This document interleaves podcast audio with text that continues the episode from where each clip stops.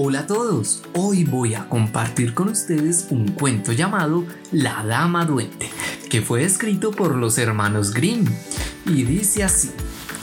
Vivía una vez una muchacha muy testaruda, grosera e indiscreta, que nunca obedecía a sus padres.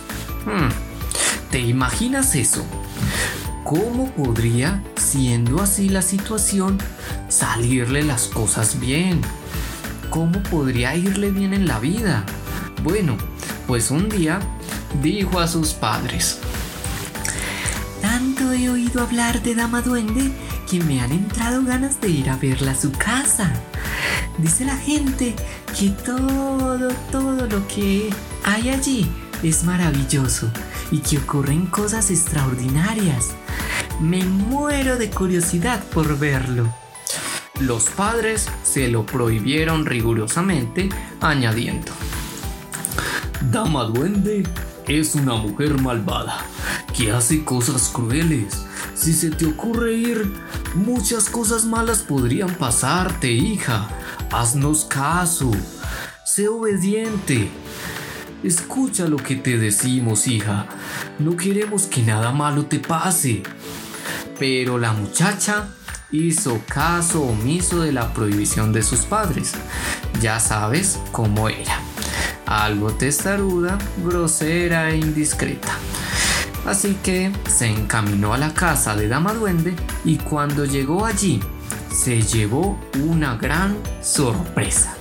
Pero no una bonita, no. Habían cosas horripilantes.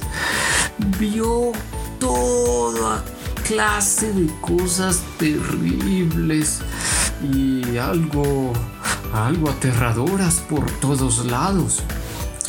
Finalmente, temblando del susto, se encontró cara a cara con la dama duende, quien le preguntó.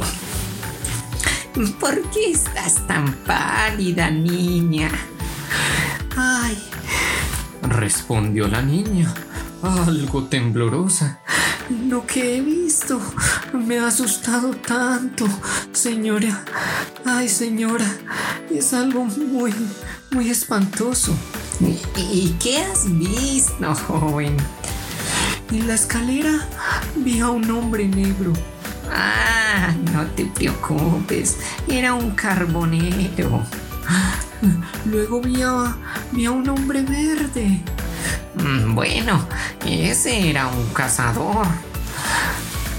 Luego, luego vi a otro, rojo como la sangre. Ah, ese, ese era un carnicero.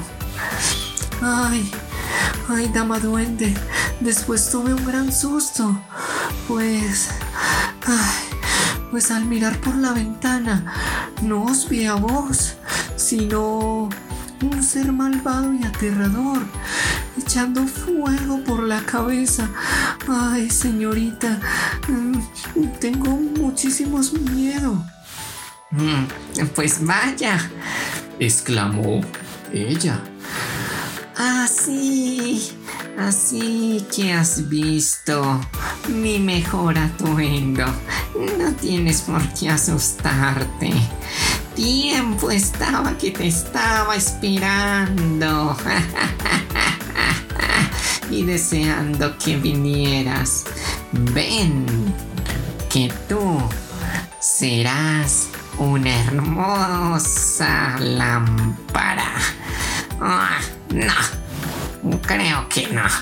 Mejor serás un tronco de madera. Ven que me alumbrarás.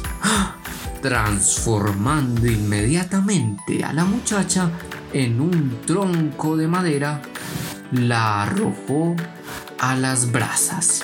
Y cuando ya estuvo convertida en una muy ardiente, se sentó a calentarse a su lado diciendo, Esta sí que da buena luz.